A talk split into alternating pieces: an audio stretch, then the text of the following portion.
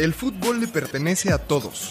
Lo hicimos desde pequeños y lo hacemos todos los días. Lo hicimos nuestro. Más allá de los meses y los cristianos, Las historias que nos marcan suceden aquí. Aquí en el llano. todos los lunes, una nueva historia. Porque el fútbol es una escuela de vida. Apuntes de Aragona presenta Historias del Llano. ¿Qué tal amigas, amigos? Buen lunes, un lunes más de Historias del Llano, su podcast favorito ahora en YouTube. ¿Cómo estás, mi El Richard? podcast favorito de todos, ¿no? De todo México. Sí. Además. Tengo a Pau. ¿Cómo estás, Pau? Ay, muy bien, muy feliz de estar contigo ahora, digo, porque ya, ya, ya no nos ha- había tocado juntos. Ya no, ya Este, no. Bien, bien, bien, muy, muy, muy contenta hoy, como todos los lunes, y feliz por la invitada que tenemos hoy. Hoy, antes de, de irnos hasta Cuapa a echarnos unas caguamas afuera ahí de, de la banqueta, yo les quiero hacer una pregunta a Ricardo y a ti, que es, ¿en algún momento han pensado, claro, tú a nivel profesional y Richard y yo a nivel este, la liga de Texcoco, ¿no? Pero, pero ¿han pensado en alguna vez en dejar el fútbol? Yo he pensado a qué edad me retiraría de este gran nivel que traigo, ¿no? De estas ligas eh, dominicales, pero no, no de dejarlo completamente en, en este punto, ¿no? De decir, ya lo tengo que dejar porque no. De hecho, más bien quiero regresar porque con todo esto del encierro no he jugado durante siete meses, ¿no? Entonces, Sí, la, neta ya lo extraño muchísimo. Está gacho. Pau, ¿tú? Yo, sí, pues bueno, como bien saben, cuando volví de Tampa, yo al final volví para ya no jugar, en, en, en teoría, y pues ser una politóloga normal. Eh, y luego nació la liga, entonces, este, o sea, yo técnicamente, yo sí tomé la difícil decisión de dejar de jugar en algún punto, pero pues bueno, la vida me, me dejó el fut ahí y pues bueno, lo volví a tomar.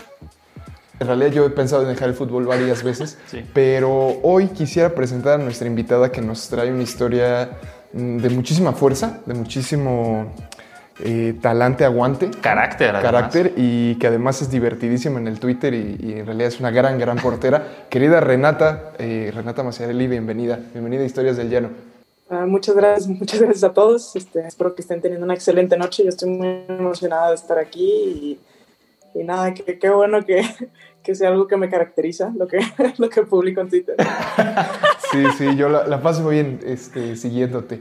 Eh, cuéntanos, ¿cuál es tu historia del llano? Eh, ¿Qué nos vienes a contar hoy acá en los micrófonos de Apuntes de Rabona?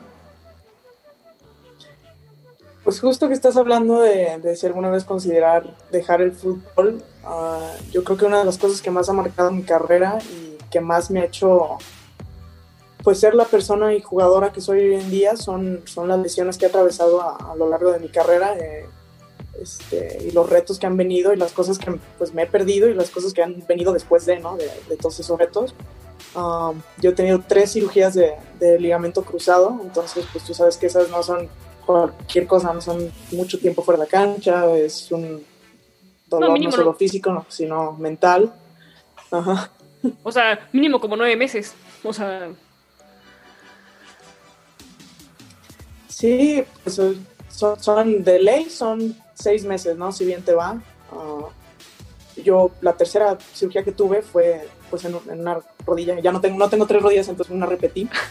Este, entonces, en esa, en esa tuve que, este, fue mucho más tiempo, ¿no? Fueron, creo que un año, un año por ahí que no, no podía entrar en, en- en competencia todavía, entrenaba, pero luego se resentía un poco, entonces fue, fue muy difícil, fueron, fueron cosas que marcaron mucho, no solo hoy en día el carácter que tengo, sino lo, lo mucho que aprecio lo que hago hoy en día, ¿no? lo mucho que, que cuenta para mí el, el estar sano y poder jugar.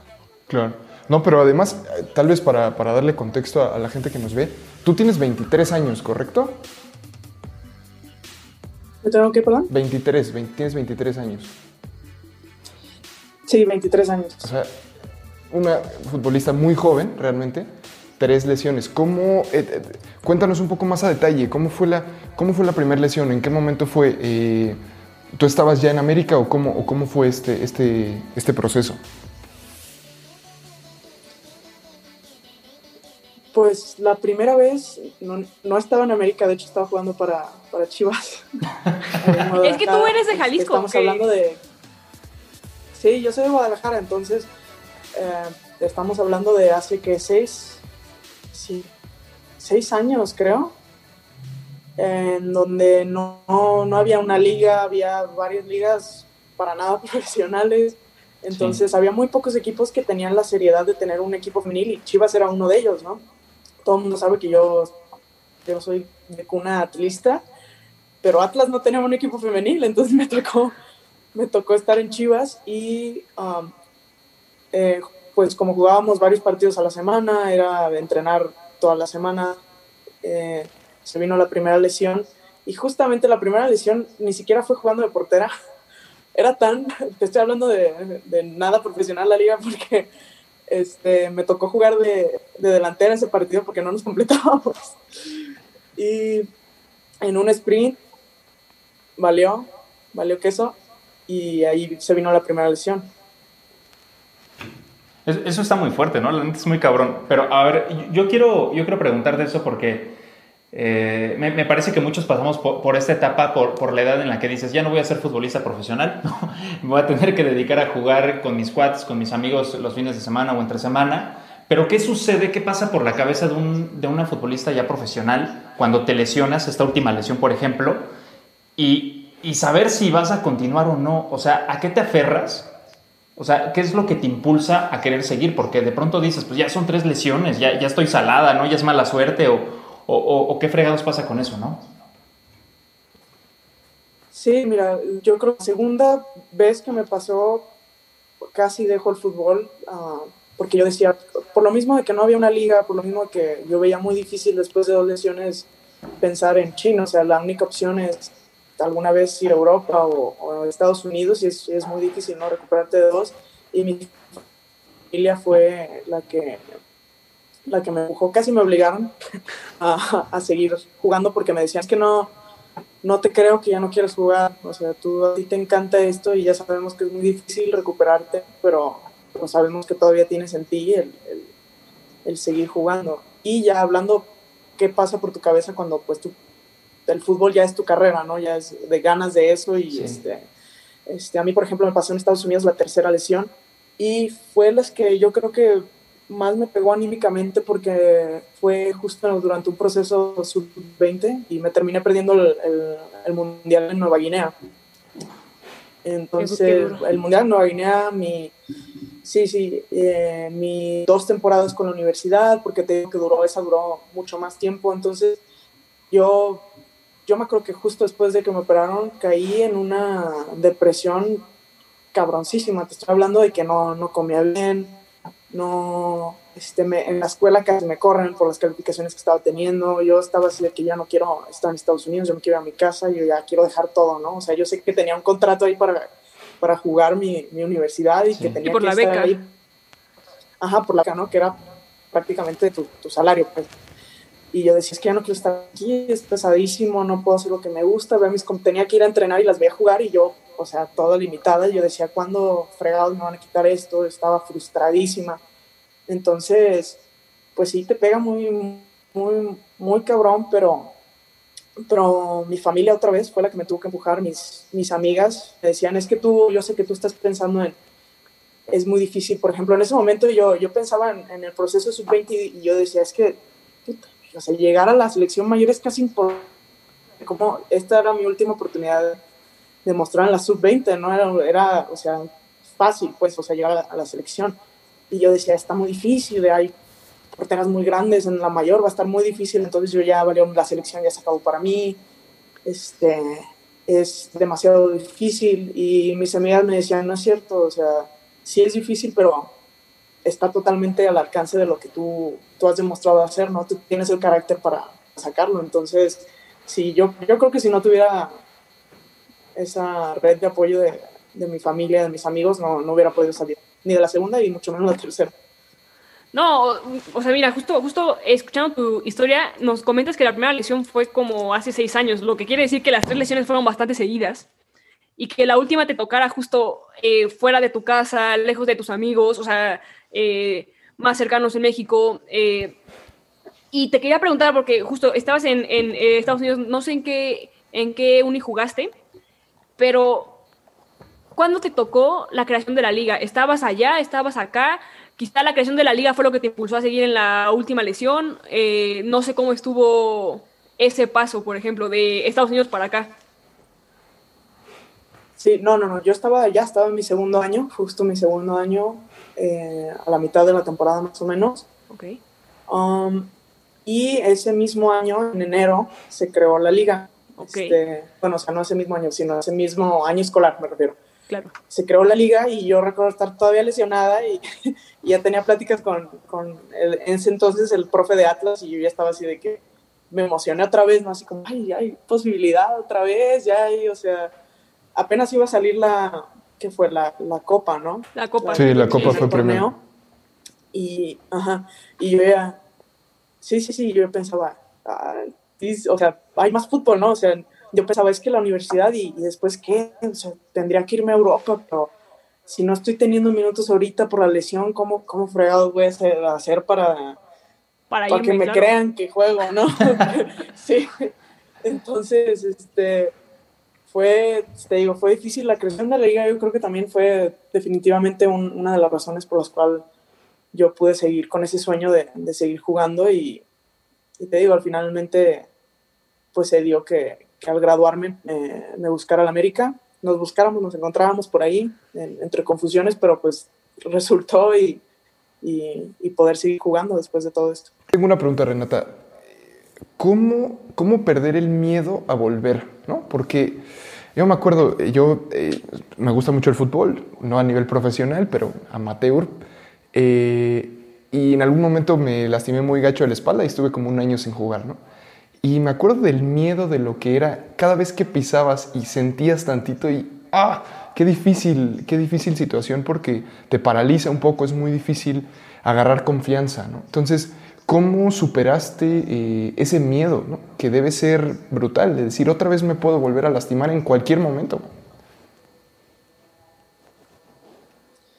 Es muy difícil y yo creo que es lo más difícil de la lesión. eh, volver a jugar como jugabas antes o volver a ser como la jugadora que, que tú recuerdas, ¿no? Es muy frustrante saber, me imagino, la espalda es otro rollo, ¿no? Es mucho, siento que es mucho más complicado que la rodilla, pero sí, sí, te entiendo completamente y, y justo, justo ahora recordando a, a- Dianita González, este, cuando apenas estaba regresando a cancha, porque ella antes de, este, tenía su lesión de, de rodilla, me acuerdo que estaba corriendo alrededor de la cancha y me preguntó, oye, tú tienes ya lesiones de, de- rodilla, ¿no? Le dije, sí, sí, sí.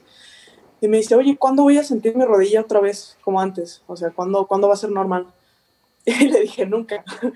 Y se quedó así como, ¿cómo? Y le dije, pues es que nunca, o sea, tienes que acostumbrarte a esta nueva rodilla que vas a tener porque va a tener no solo, no solo lo estético, ¿no? Que tiene su cicatriz y, y te vas a tener que acostumbrar al que cuando llueva vas a, vas a pronosticar el- el- los tiempos climáticos, vas a, vas a acostumbrarte a, a conocer cómo pegarle otra vez, vas a acostumbrarte a hasta, por ejemplo, yo perdí un poquito la sensación en la rodilla de, de cierto lado, o sea, te estoy hablando de, de, de la piel, ¿no? Así poquito, o sea, se siente, te acostumbras a esta nueva rodilla, le dije, pero eso no quiere decir que vas a ser peor jugadora, sino, o sea, que vas a ser un poco diferente.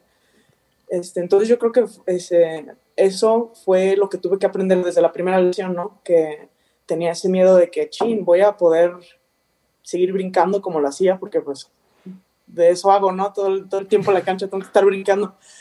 Y, y pensando también en los despejes largos, todo eso, yo decía, ¿cómo? O sea, es mi derecha, o sea, ¿cómo, cómo voy a hacerle? Y este, llegué a una conclusión, yo creo que desde la, después de la primera lesión llegué a una conclusión de que siempre que tenía un reto tan grande, llegaba una cosa después cabroncísima y muy buena para mí. Eh, la primera vez que me lesioné, este, justo de- después de que me dieran de, de, de alta, pues, para volver a jugar, eh, fue mi primera convocatoria. Fui a, un- a una visoría con selección nacional, con la sub-17, y quedé. Este, después de la segunda me voy a Estados Unidos. Después de la tercera termino en, en México jugando profesional. Entonces ya vi en mi cabeza como que yo ya... Próxima fractura es al mundial. Quiere hombre. decir que, que- que te falta una para dar el brinco a Europa, ¿no? Así como, de, espera, espera, me tengo que lastimar, aguanta. Sí, sí, Ya sí. no por ese camino, por favor. Entonces yo ya mentalmente ya, ya tengo así como que cada vez que hay un reto muy, muy cabrón, este, y, y lo hablo en todo, ¿no? O sea, desde cositas chiquitas como de, chin, no he jugado, chin, este, no me están saliendo las cosas, siempre es pensar así como de que, ah, pero lo que se viene ha de estar cabroncísimo, porque me estoy preparando y, o sea, todo esto como que el karma me, me, me lo va a recompensar. Esa es como mi idea, es como pensar, este, sí, por ahorita puede estar un poco difícil, pero después pueden llegar cosas muy, muy buenas. Y ahí es, ahí es lo que me ayuda a, a perder el miedo, así como a esa experiencia de saber de que, ching, ya me ha pasado y sí está de la, de la fregada, pero, pero ya he salido de esa y se han venido cosas muy buenas, entonces se pueden venir cosas todavía mejores. No, claro, no, o sea, y yo que va a sonar súper super cursi o súper dramático lo que voy a decir, pero creo que cuando te lesionas aprendes a vivir con dolor, ¿sabes? O sea, porque justo, o sea, eh, luego creo que mucha gente que no se ha lesionado cuando le pasa por, por, por, primera vez, o sea, justo como con Diana, ¿no? Como que la primera pregunta es, bueno, ¿y cuándo voy a dejar de sentir? Y es como de, creo que no vas a dejar de sentir dolor. O, o, o sea, como que sí tienes que tener en mente que si ya te rompiste algo, es simplemente volver a nacer, si lo quieres ver así. Sí, y sí, sí. justo lo que dices, ¿no? Que quizá, este, si bien hoy puedo estar en el hoyo, eh, no puedes dejar que el dolor de la situación o el dolor de lo que pasó, pues esté, porque creo que siempre al final del día va a estar el arco iris, ¿no? Entonces, este, eh, pues qué padre, o sea, y digo, es, o sea, no es nada sencillo, o sea, digo, yo conozco a, mu a mucha gente que desde la primera lesión tiran la toalla y es increíble eh, contar con un testimonio de alguien que dice, bueno, a mí me han operado tres veces y ahorita, este, pues soy la portera del América, ¿no? Entonces, este, eh, digo, qué padre, digo, o sea, digo, ya te tenía mucho respeto, pero yo creo que hoy este, te tengo mucho más. Digo, no quiere decir que no voy a buscar met meterte gol en la, en, la, en la, última jornada, pero, este, no manches, qué padre, Renata, la neta. No, sí, como tú dices, volver a... Y es una forma muy bonita de verlo, o sea, como volver a nacer como jugadora. Yo creo que es, me comparo mucho, siempre trato de compararme como la jugadora que era en 2014, ¿no? Que fue 2015, que fue el Mundial Sub-17, y la jugadora que estoy hoy en día, y, y dices, ay, güey, qué cambio tan, tan fuerte, ¿no? Porque este, yo me acuerdo que en ese entonces yo creía que era, o sea, wow, ¿no? Y ahora pienso en los errores que tenía o en las cosas que no sabía, en las cosas que he aprendido, que sigo aprendiendo hoy en día y digo, estaba bien mensa, güey. ¿Cómo es posible? Sí, o sea, dices, no, no, no, no, no, y espero que en cinco años voltee desde el Barcelona, estoy volteando a ver y en el América era bien mala, güey, ¿cómo es posible? O sea, eso es lo que uno aspira, así como seguir reinventándose como jugadora y seguir creciendo, creciendo, creciendo, y lo que tú dices, ¿no? Mucha gente se anima después de tantas lesiones, este, una de ellas, por ejemplo, tengo, tengo en la mente a, a Nayi, a Nayi Rangel, uh -huh. que, que le ha tocado vivir varias veces, y como tú dices, no, no es fácil, yo me acuerdo la primera vez que me lesioné, vengo de una familia que tiene historia con los ligamentos cruzados, ¿no? Mi papá, mi abuelo, mi tío, mi primo, mi otro primo.